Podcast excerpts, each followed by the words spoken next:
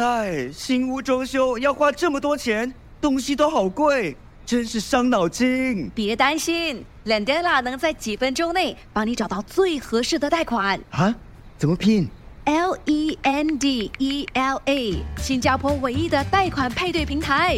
哇，好快！我已经收到几份贷款报价了。没错，只需申请一次就能免费看到所有的贷款报价。立刻浏览 lendana.com，搜寻你的最佳贷款。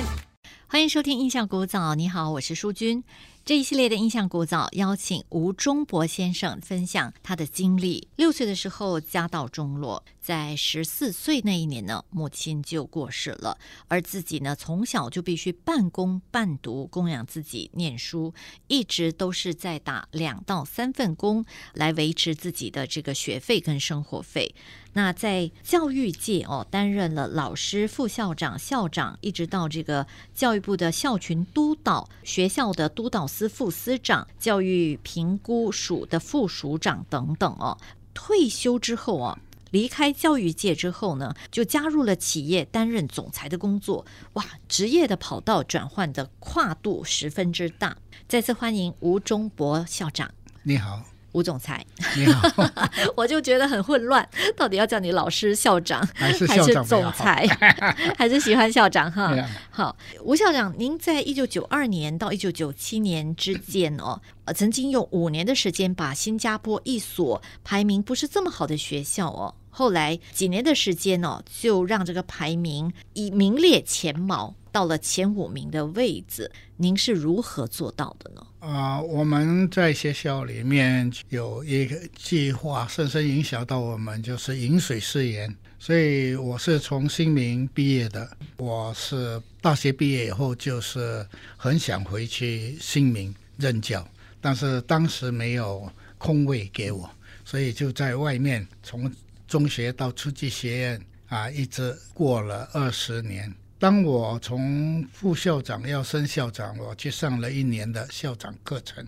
上完了以后，我就很荣幸的是第一位从这个班上毕业的。通常他们都是派去做副校长先，但是我却被派去做校长。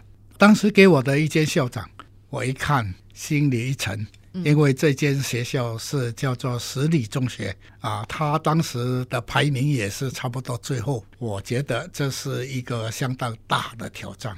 然后我在十里当了校长，我尽量用我的方法，在一年里面就把学校的成绩搞好起来。当天早上就跟学校宣布我的五年计划，说我们去年把成绩搞得大突破，我接着下来一定要把这些学校搞得最好。嗯，没想到当天下午就接到教育部的一个电话，叫我到教育部去，告诉我要把市里关掉了。哦，我跟教育部的长官讲，早上刚刚宣布的五年计划，明天我怎么样去跟他们讲，说我的五年计划要改成啊一年计划，把学校关掉。嗯他说没办法，因为这是政策决定。然后我利用第二年，也把十里中学搞得不错。就在第二年的时候，我自己就开始到处打听，打听到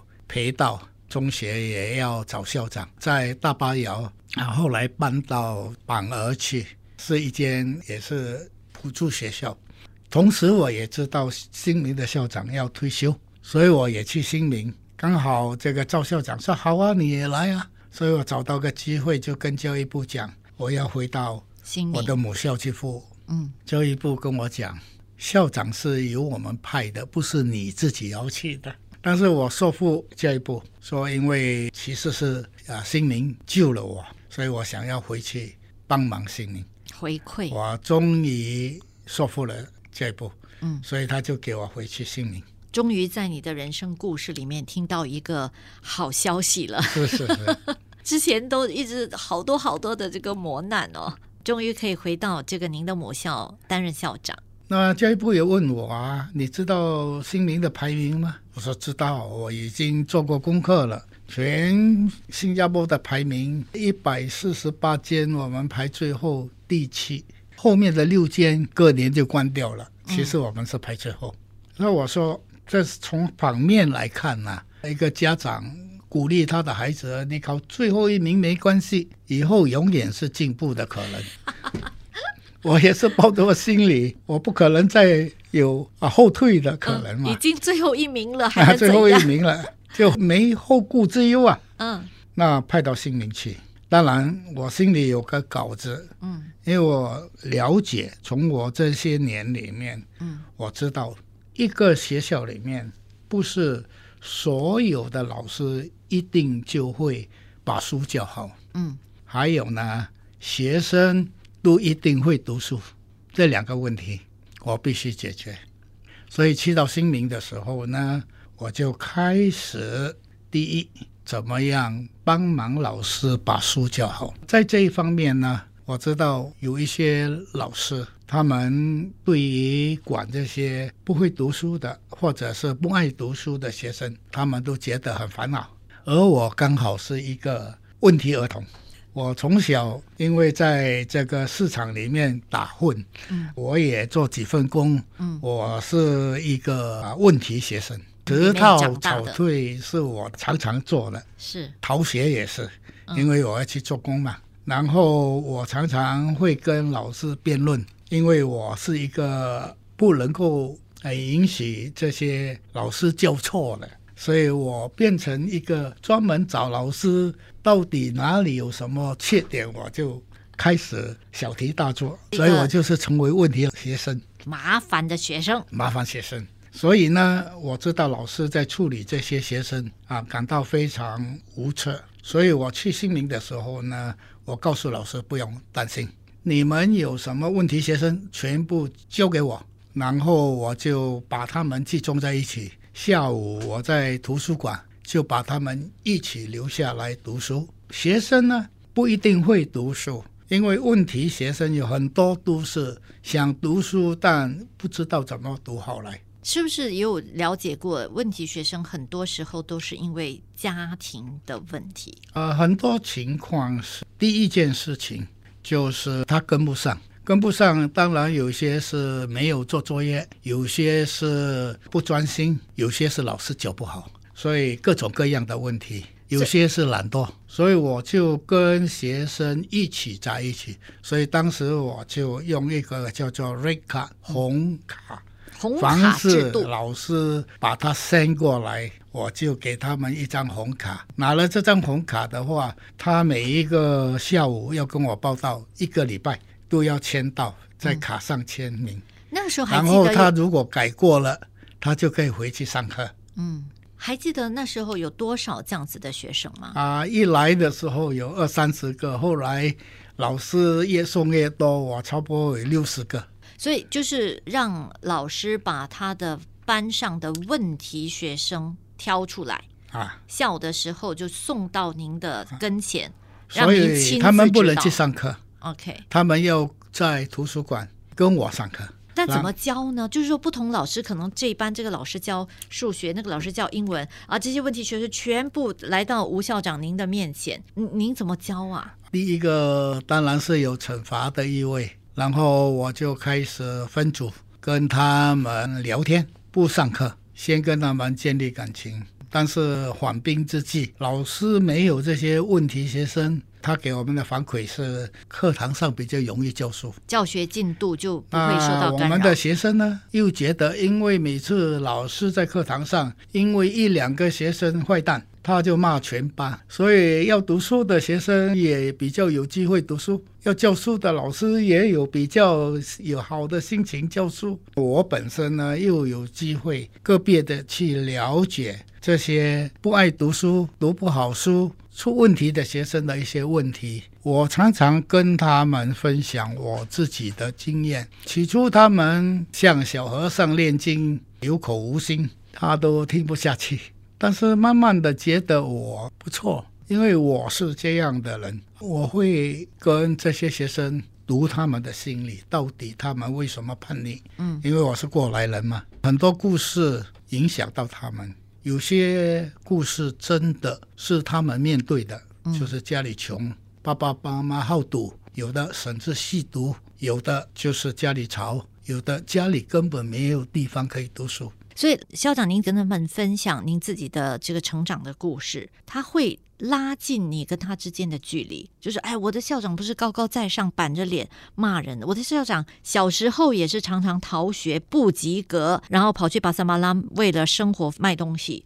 我个人的经验，当我碰到很多困难的时候，很多人没有办法帮忙我，最少给我肯听我，嗯给我束缚。我的学生也是一样，他们很多时候给老师骂，给人看不起。他们需要的不是什么东西，他要的是你肯听他说。你是朋友听他说是一层，你的是老师跟听他说是第二层。如果你是校长肯听他说，那效果更大。嗯，所以呢，一个、两个、三个，有时候四五个集中在一起跟我谈话。这个瑞卡是从放学到三点，三点以后呢，我跟他们一起打球啊，一起玩耍。哇，这样的话，他也不觉得我是整个过程都在处罚他们。那么再来就是放学这段时间呢、都是他们到外面去跟这些不良分子鬼混，所以他们没有机会。还有我给他的只是一个短期一个礼拜，如果你肯听我的话，回去不要再捣乱，你就可以读书。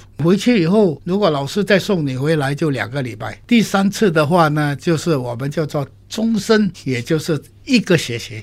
嗯。甚至有的要发到一年，嗯，当然不是一年啦，随时你答应我再改过，我就放你回去。所以基本上就有一些起初是说，宁可都不要回去班上，宁愿在你跟前，就在外面度假，嗯。他们叫做度假村。就说哦更好，我不用上课，不用做功课。对他甚至回去跟同学吹牛，说你看我这里有冷气，你们那边热到要命。所以基？本上我是也叫难民营，也叫学习营，也叫做改过自新的地方。所以老师们也觉得这些同学不在班上。嗯教的比较心里比较舒服，所以基本上是分工合作。慢慢的，我这些孩子了解到他们不懂的，有的是数学，有的是英文，就有一些老师也来帮忙我。数学老师就帮忙他们补习数学，这个英文老师不是英文。哎，变成一个补习班，就我就不是单独应账了。所以呢，这样一来呢，我就把学生这个问题解决了。同时，我在读校长课的时候，我是专修一个叫做 clinical supervision，就是专门改进教学。所以我用我这学到的东西，开始训练老师怎么样教好这个书。嗯，因为这样呢。还不错，老师的反应也不错，觉得我给他们的一些协助，对他们处理教学或者是学生都有帮助。渐渐的，很多老师也接受了我，学生也接受了我，所以我就开始扩大我的计划。我的计划就是。每个学生来到学校都要有一个位置可以，当时是双班制，早上跟下午，所以我就啊说服校友会跟校董买了很多桌子，还有把我的学校的 canteen 的桌子也变成像麦当劳的桌子一样舒服，所以每个人一来到学校呢，他就有一个位置可以坐，然后他们也听我说，就在上面做功课。我把所有的叫做 remedial，就是当时的这个辅助课全部停。我跟老师讲，我们来一个叫做小组补习小组，所以老师来到学校就跟学生五六个人组成一个补习小组，有问题的学生，老师就个别指导，就好像免费的补习班。所以名字不叫 remedial 了，啊改叫什么呢？我们叫做 group study。学生，尤其是下午班的学生，他们很早就来学校找老师解决问题。以前呢，没有这个的时候呢，我也发现我的学生来学校来得很早。我到学校六点，他们已经差不多也到了。那我就觉得我的学生很勤劳啊，每个课室都灯都开着。我去查，原来他们来是来抄，因为他们只会有班上有一两个做好了，然后其他的人就拿来抄。嗯，所以我觉得他们是要读书，但是他们就不会，所以比抄还好，就是老师帮忙他们解决问题。嗯，所以开始呢，我也鼓励学生来到学校不要玩耍先，每个人做功课或者是拿书来读。进而我又把下午的一些空的课室告诉这些学生，每一天都在班上自修，所以早上班放学了以后，我允许他们在班上睡一下，然后就开始从两点读到三点。就是又是 group study 这样子啊，不是，就是自己 self study。，self study 啊 OK，那没有老师，我告诉他们，我说你们可以相信吗？没有老师，只有班长。结果出奇的，他们竟然啊，在没有老师底下呢，自动的学习，反而学得很好。后来呢，我甚至把所有的测验放在下午，然后老师测好题目，他们 self study 一个钟头以后就来拿题目去做测验，也没有 supervision，然后做好了，班长收回来交给老师，可是那个测没有验，偷看，那个测验不是正规的测验，是额外的测验。正规哈，正规的测验，所以把这些测验的时间拿来教书，我就很相信了学生。老师开始不相信，但是后来也相信。我的学生后来变成自动自发，自己来读书，自己测验。好多学校不相信，甚至把整车的老师从他学校带来新民看我下午的自修课。他说到底是演给我们看还是真正的？我说随时来看。当年并没有这么多摄像镜头，对不对？没有摄像头，完全没有摄像头。他们学生两点过后就回去班上就自修，然后自自己读，然后老师就给测验题目。因为读了测验，它的效果比较好。这样的话呢，成绩就进步了。这种自修，然后我们还有就是教老师在中试那一年把所有的课程在六月教完。因为我发现我的学生去会考不会复习，他不懂得复习，所以我从六月开始就教他们怎么复习啊。您亲自教吗？没有教老师，我啊跟老师讲，他们教完了所有了以后，我们就每一次复习一课，然后下午就吃宴。所以呢，他们有复习，然后吃宴，复习吃宴。到了九月，其他学校开始考试的时候，我就去所有好的学校去拿他们的考试的卷子，哦，然后把它拿回来印给我的学生做模拟考试。哦当他把十二间最好的学校的题目都做好了，那一年他们没有 surprise，没有这种意外，因为我们的好的学校的老师都会抓题目，所以会考的题目都在这十二个学校里面。所以我的学生因为这样，他就考得特别好。所以我们连续十年政治第一，不单是 Express 快速班，普通班我们也拿到增值第一，全国第一，哇，所以是连续十年。真的很不容易哦，而且我觉得您是一校之长，对不对？一个人，但是呢，就是您的整个愿景、方向、指导方针可以这样子下达，在老师的帮助之下，还有同学们的努力之下，这十年来的不断的增值，我觉得就是好像教育界的传奇。其实我这个方法是我自己读书嘛，因为我自己读书就是这样的方法，有充分的准备。嗯，虽然老师不好，但是我考的成绩很好，就是因为包括在大学里面，讲师还没有讲的，我已经全部读完了，所以我听起来我只是问我不懂的问题啊，老师讲的我都懂，但是我提出的问题是老师没有讲的，所以我在新民也是叫我的学生先读了才去听课。所以学生其实刚才第二个问题，不是所有的学生都会读书，所以第二个问题解决了。第一个问题不是所有的老师都会教书，所以我们同样的开饭馆的，不是所有厨师都会煮出顾客要吃的，不是所有的顾客都会懂得点菜。所以如果你要把你的顾客服务得很好，第一，你要煮最好的给东西给他吃；第二，你要帮忙他点你最好的菜。所以他来一趟，他付了钱，他欢欢喜喜的回去上课、教学都是一样。那我我相信在这些年当中，一定会有遇到一些真的是孺子不可教的学生啊，就是不管你付出多少的心力，他就是不愿意读书，有吗？还是都被你感化了？有，嗯我有一些学生有各种各样的问题啊，有些是因为偷看，因为偷看可以啊更快的，而且拿到更多分。但是我们在考试的时候，我们排梅花阵啊，就是因为当时有这种选择题嘛，转过来转过去就可以抄到看得到，所以我就会在考试的时候先把前面二十号的中意的啊，全部在操场排队，然后一到二十回去班上，然后座位就是每座一个就空个位，所以中译的一到二十排好了，然后中二 normal 的再从一到二十就穿插在他们之间，所以他每一个人前后左右都是二年级的学生，或者是一年级的学生，他转来转去都看不到。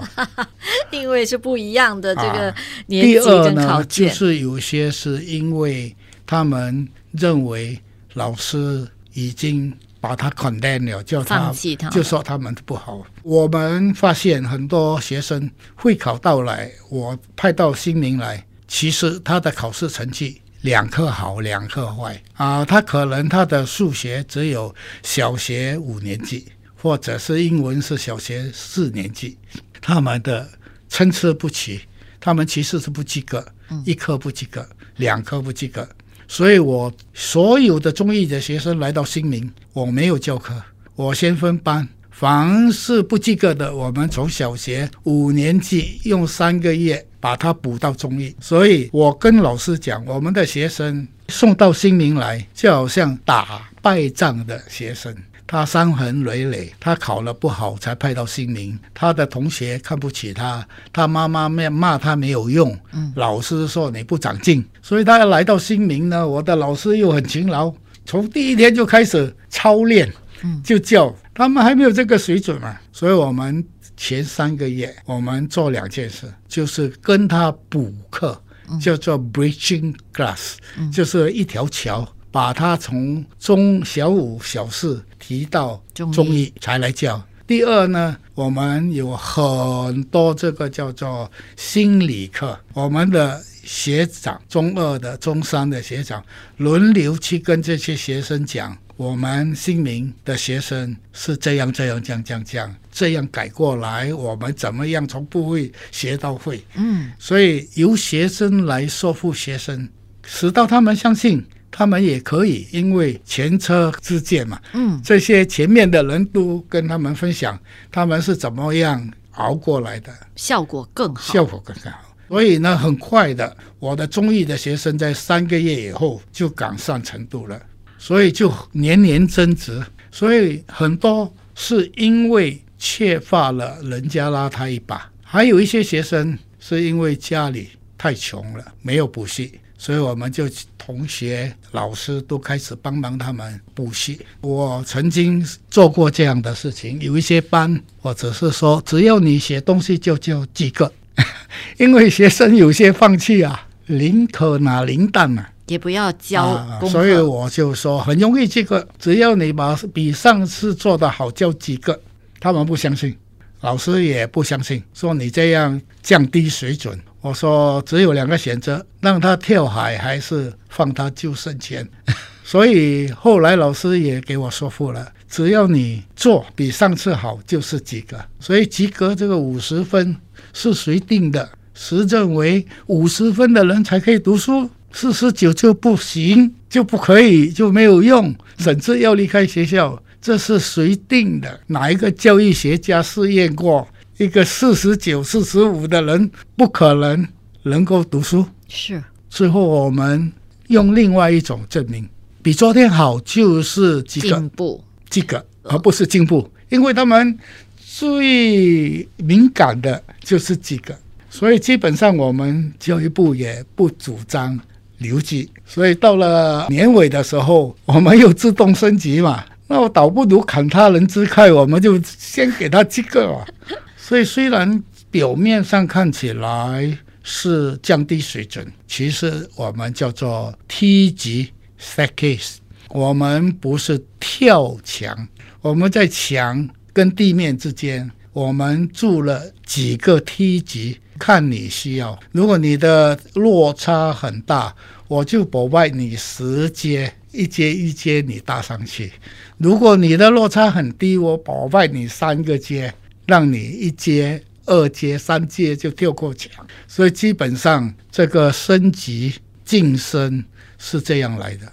嗯，哇，真的，这个校长用非常开放的思维、创新的这个想法，用固有的一些制度，是不是？五十分就是及格，四十九分就不及格。但是呢，只要同学有比之前好。那就可以算是及格。我觉得这个对于他的心理方面也是注入一个强心针。他可能从来没有及格过，但是突然间你给他及格了，他说：“哎，好像也不是那么完全达不到的一个标准。”在心理上来说，应该是蛮能够达到一个好的效果的。